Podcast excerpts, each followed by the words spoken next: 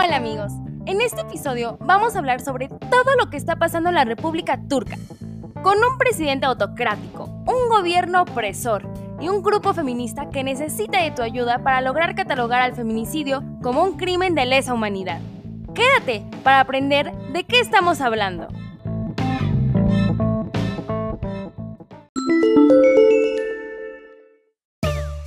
El chisme va a estar bueno. Bienvenidos a un nuevo episodio de Chismecito Internacional, un podcast para mantenerte informado. Chismeando. Hablemos de los principios de Turquía.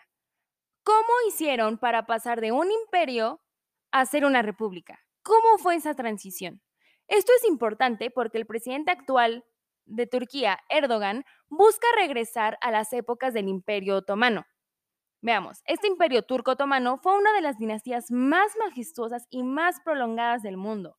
Reinó por más de 600 años, liderando con las reglas del Islam, o sea, las reglas musulmanas.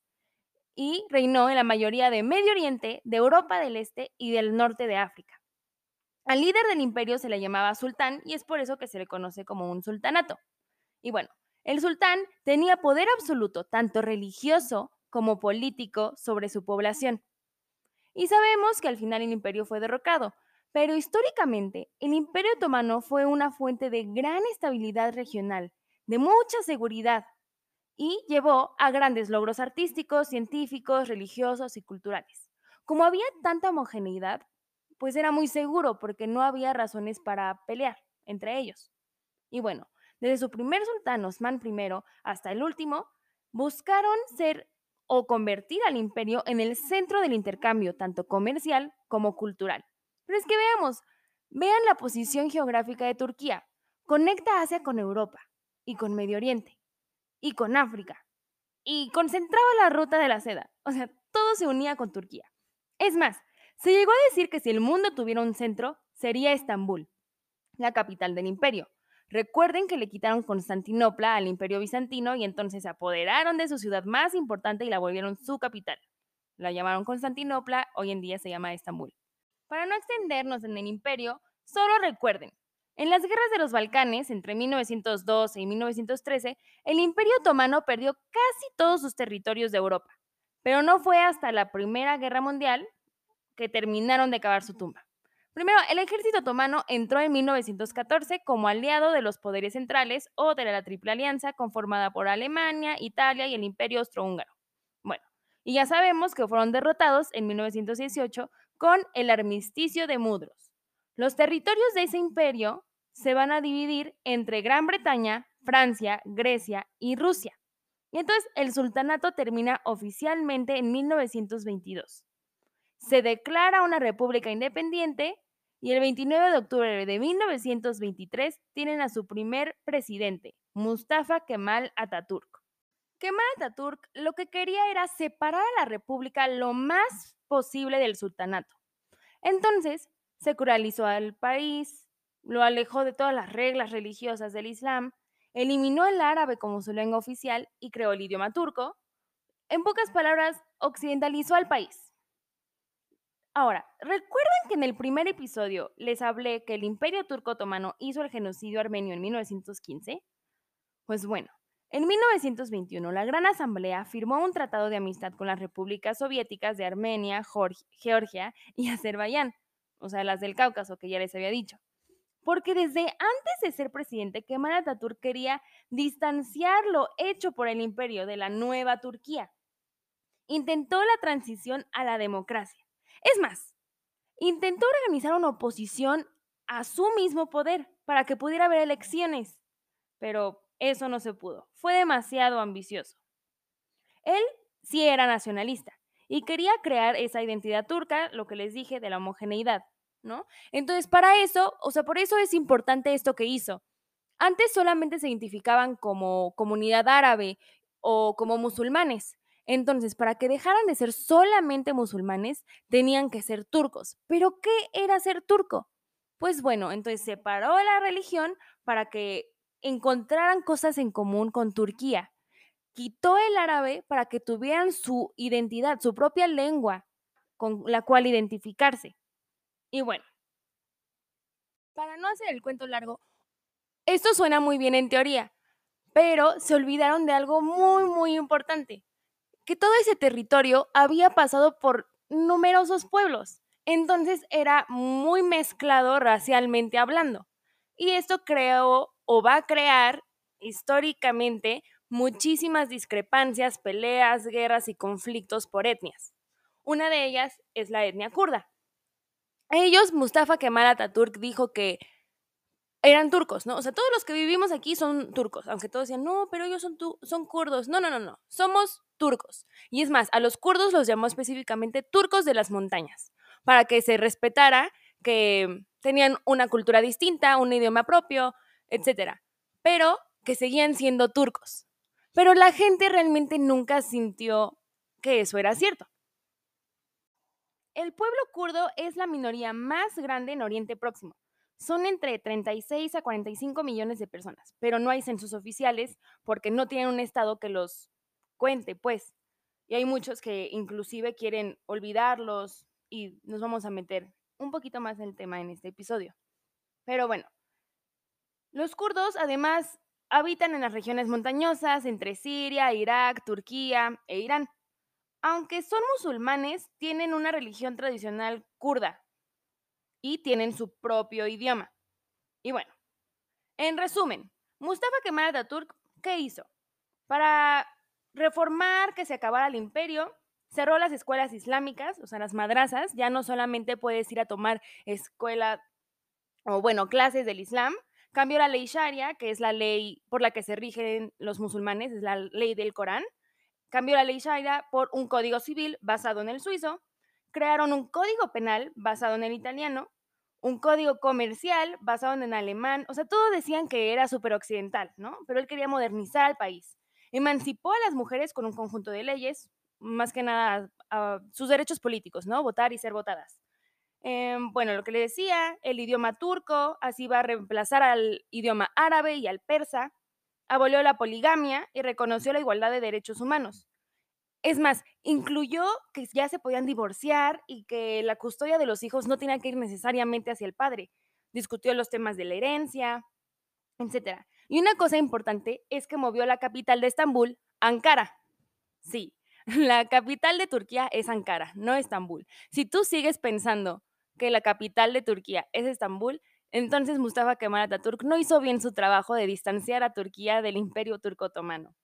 Hablemos de Turquía hoy en día. ¿Quién es su presidente? Recep Tayyip Erdogan. Él fue primer ministro de Turquía desde 2003 hasta 2014 y posteriormente en 2014 se convirtió en presidente hasta la actualidad. En un momento les voy a explicar la diferencia entre estos dos cargos y qué es lo que ha pasado. Bueno, su partido, que es AKP, AKP perdón, es el Partido para la Justicia y el Desarrollo.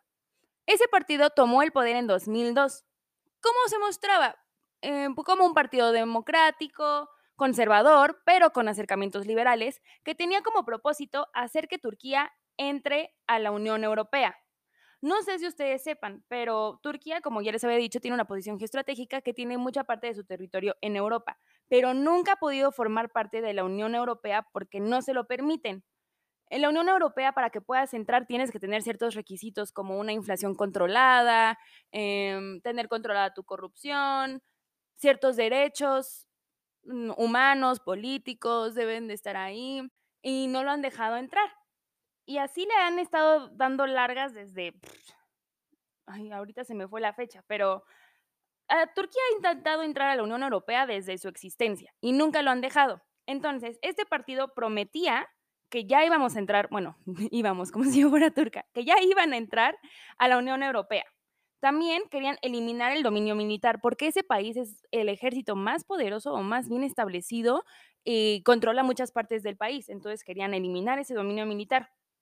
También prometía desarrollar la democracia y los derechos humanos, establecer un buen orden de la ley, eliminar discriminaciones contra los grupos religiosos como los kurdos o los alevis. Entonces esto sonaba muy bien, ¿no? También querían eh, darle más equidad a las mujeres. Pero debemos mantener en cuenta que Erdogan, su presidente, desde siempre ha sido un gran partidario del Islam. Es más, en 1997 él fue encarcelado por leer un poema islámico en un programa de televisión. El, el poema decía más o menos algo como, la democracia es el tren en el que nos subimos para alcanzar nuestra destinación, pero realmente la mezquita es nuestro cuartel. Algo así. Y después, posteriormente decía que el feminismo tiene consecuencias negativas desde perspectivas éticas y sociales, porque tan pronto una mujer cae víctima de este movimiento, ella declara que muchas reglas o valores esenciales para la familia son nulos y vacíos. O sea, ve al feminismo como un cáncer para la sociedad basada en la familia. Y bueno. Ahora, debo recalcar que no tiene nada de malo ser islámico, ¿ok? Ser partidario del Islam o ser musulmán. Solamente quiero enfatizar en que Erdogan va a fundamentar en estos principios su radicalismo, ¿ok? Una vez aclarado eso, podemos continuar. Em, una vez, bueno, recordemos, Erdogan hace el partido, toma poder el partido en 2002, pero él se convierte primer ministro hasta 2003. Eh, ah, ya les dije las cosas que había prometido, pero estas propuestas, em, ¿cómo empezaron a cambiar a lo largo de los años? ¿no? Primero, cuando sube al poder, cumplió varias promesas, como le dio derechos a las mujeres, em, apoyó la participación de las mujeres en la política y en la economía, dictó varios objetivos y pues otras promesas electorales que fue cumpliendo. Posteriormente, mm, empezó a cambiar leyes. ¿Se acuerdan que les dije que Mustafa Kemal Atatürk quería quitar todo lo religioso, ¿no? Secularizó al país, pero lo hizo de tal manera extremista, él y los demás presidentes, presidentes a lo largo de los años, que prohibieron los velos que cubren la cabeza. O sea, prohibió que las niñas, mujeres pudieran ocupar sus burkas, sus hijabs en público, en escuelas, y así, hasta 2010, que pudieron cambiar esa ley. Eso también me parece malo, ¿no? Porque tú no puedes expresar libremente tu religión, ya sea la que sea. Entonces, pues esa fue una ley buena. Yo creo que eso simplemente quitó la prohibición de que no la puedes usar en público y que puedas expresar libremente tu fe. Otra ley mm, fue la ley 633, donde se cambiaron los nombres de los órganos que atendían la vulnerabilidad de la mujer. Allí es cuando ya todo empieza a ser muy turbio, ¿no? Antes había un ministerio que se llamaba el Ministerio de Asuntos de la Mujer. Y después dijo que eso no debería ser así y lo llamó el Ministerio de Asuntos de la Familia y Políticas Sociales, porque creía que las mujeres, o cree que las mujeres, em, deben demostrar su valor fundado en la familia. Es más, en algún momento tengo aquí la frase, él dijo, si las mujeres no tienen hijos, si las mujeres no son madres, es una mujer deficiente. ¿Qué pasa? Pero bueno, a ver. Mm, les digo, él está obsesionado con la institución de la familia y quiere conservarla. Entonces, en 2018, la Oficina de Asuntos Religiosos publicó en su sitio web em, en el que los niños pueden casarse religiosamente durante la pubertad. O sea, te puedes casar siendo niña desde los 9 años y los niños desde los 12. De esta forma, dice que van a evitar establecer relaciones sexuales extramatrimoniales y ya una vez que tienen una relación institucionalizada, se va a garantizar la reproducción. ¿Están escuchando lo mismo que yo? O sea, no. Pero bueno, al final hubo muchísima presión por esta ley y se retiró. Pero se dejó aclarado que la mejor edad para tener un primer hijo es entre los 13 y los 16 años. O sea, fue así como, ok, no puedo dejar esta ley porque tal vez sí se me vienen encima todos, pero tengan hijos antes de los 16 años porque es su edad óptima para procrear. Y bueno, como estas, estos proyectos empezó a tener muchos muy diferentes, como la ley para reducir las sentencias de los violadores en caso de que se casaran con sus víctimas. O sea, sí está mal violar, pero si te casas con ella, tienes menos tiempo en la cárcel. También declaró el aborto como, un, como asesinato y como algo impuro, e inclusive se envió a policías a que estuvieran vigilando las casas de las mujeres solteras, porque recuerden que les dije, una mujer que no tiene hijos es deficiente y las mujeres, ah, se ve la soltería como algo malo. Es más, en algún comunicado un miembro de su gabinete dijo que las mujeres no deberían de ponerse picky al momento de elegir pareja.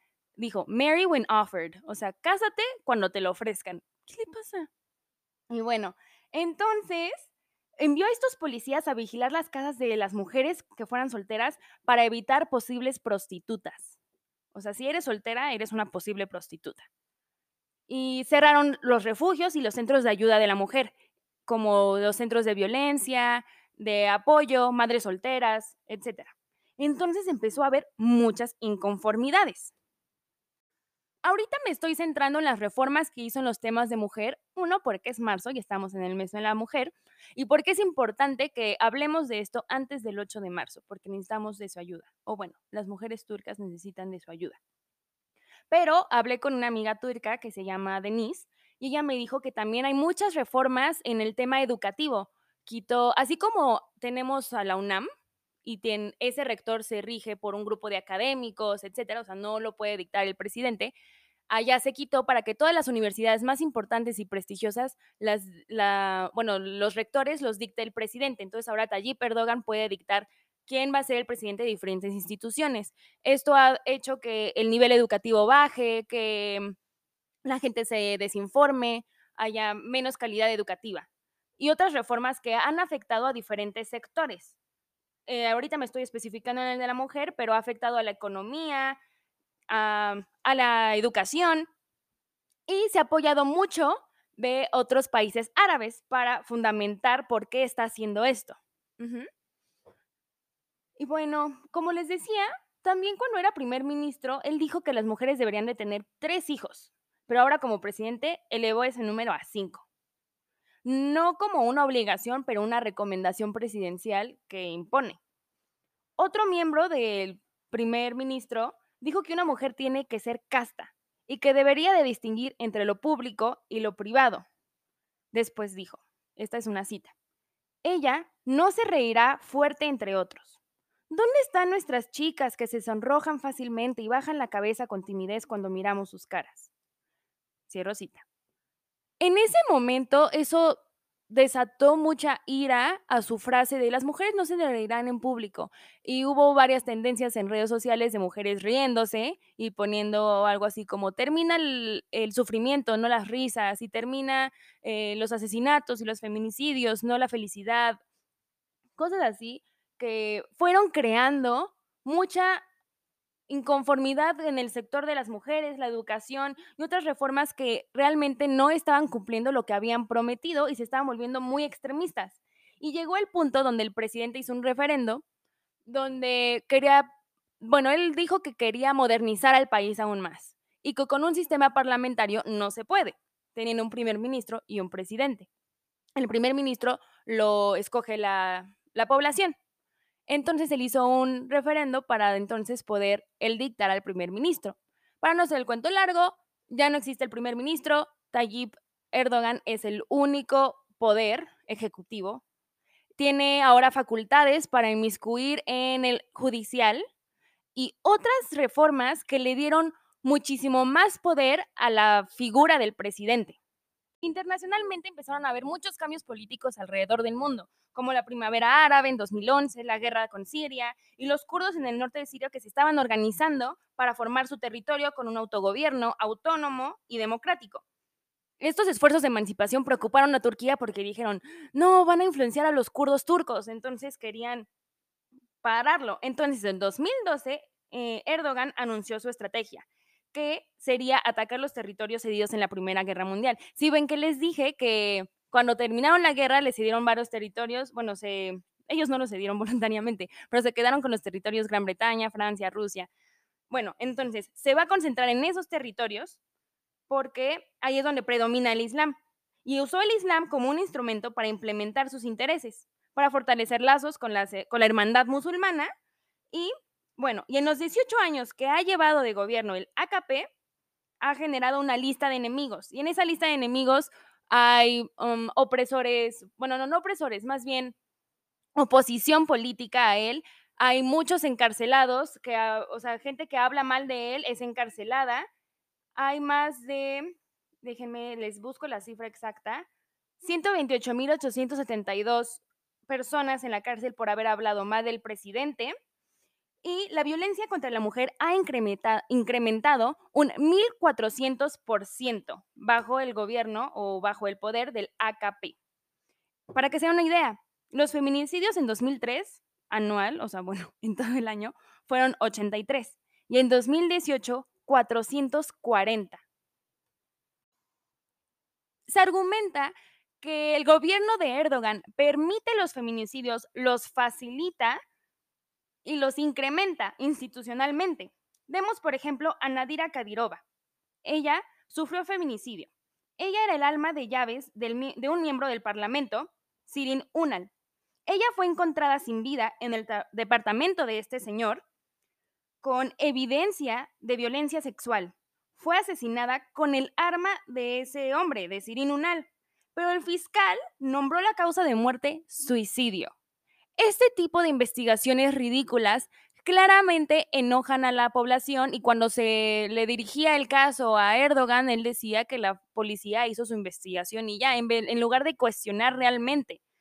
Bueno, Turquía es el país con el número más alto de prisioneros políticos femeninos en el mundo.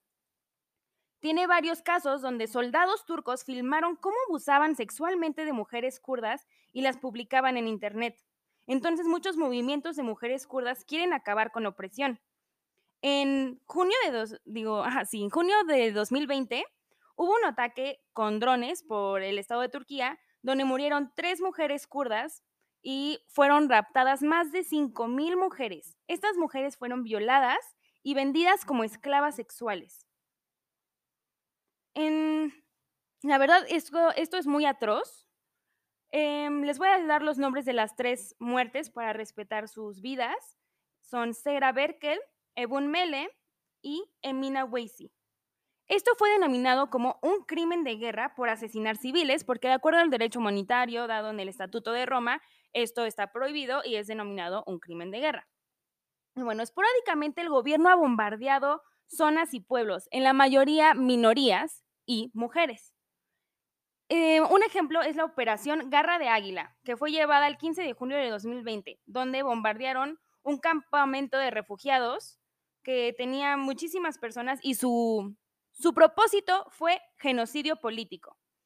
Ahí asesinaron a varias mujeres y han asesinado en general a muchas mujeres que estén organizadas políticamente, que tengan grupos organizados.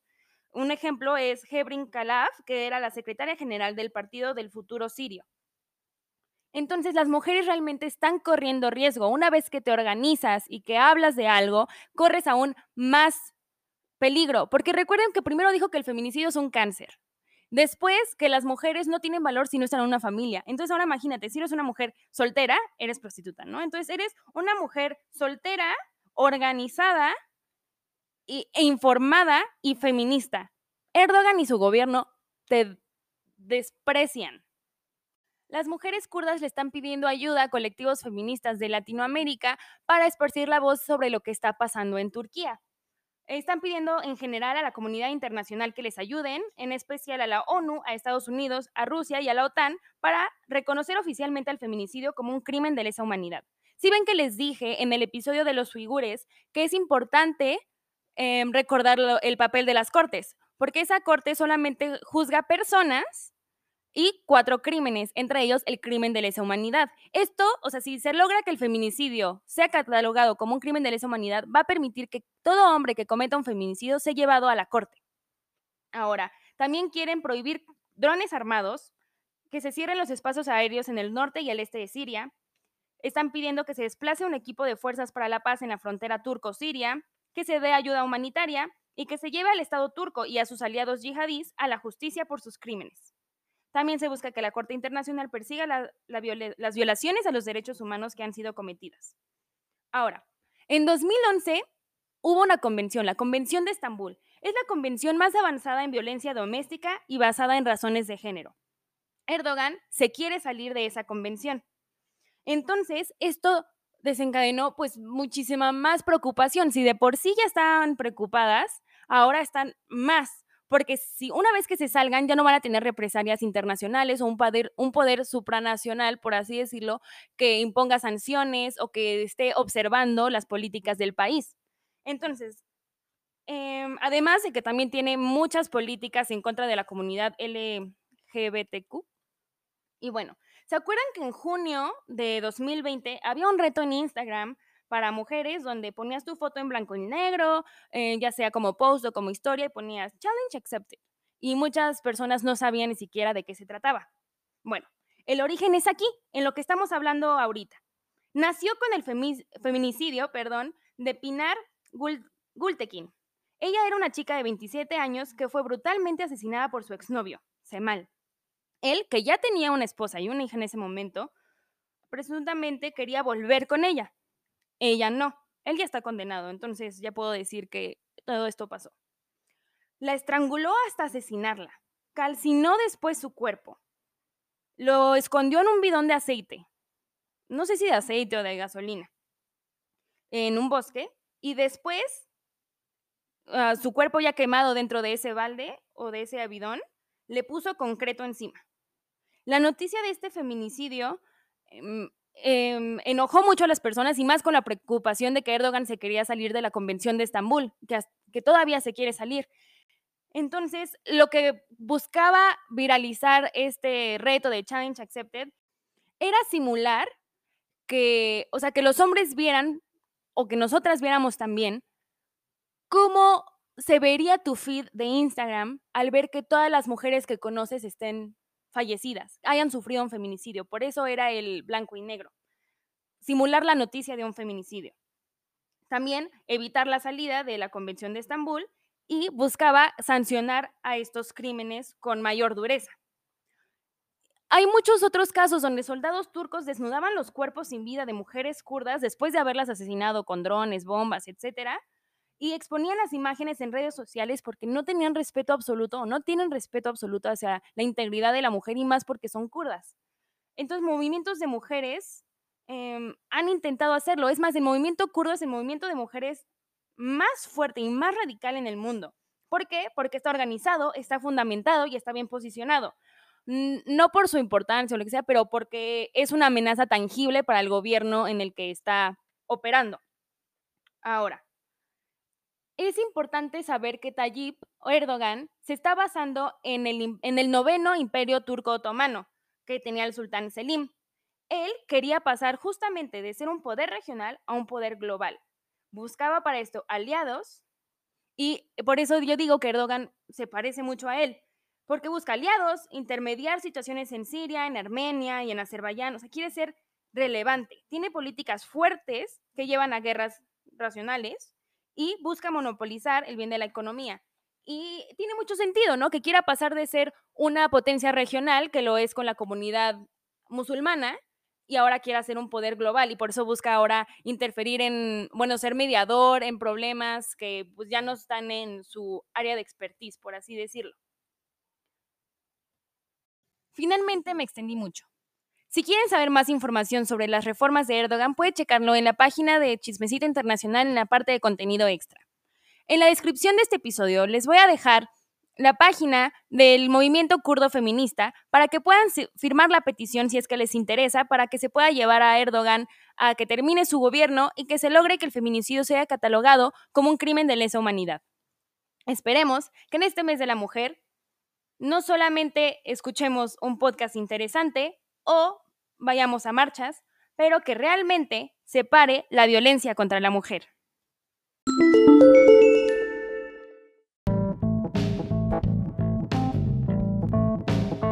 Gracias por quedarte hasta el final de este nuevo episodio. Nos gusta mucho que te interese este chisme. Regresa la próxima semana para un nuevo episodio aún más interesante. Recuerda que nos puedes dejar cualquier tipo de mensaje de voz por Anchor y si buscas realmente continuar con el diálogo o hacer preguntas directas, síguenos en Instagram. Además, te puedes suscribir al Club del Chisme en nuestra página de internet. Muchas gracias y nos vemos en la próxima.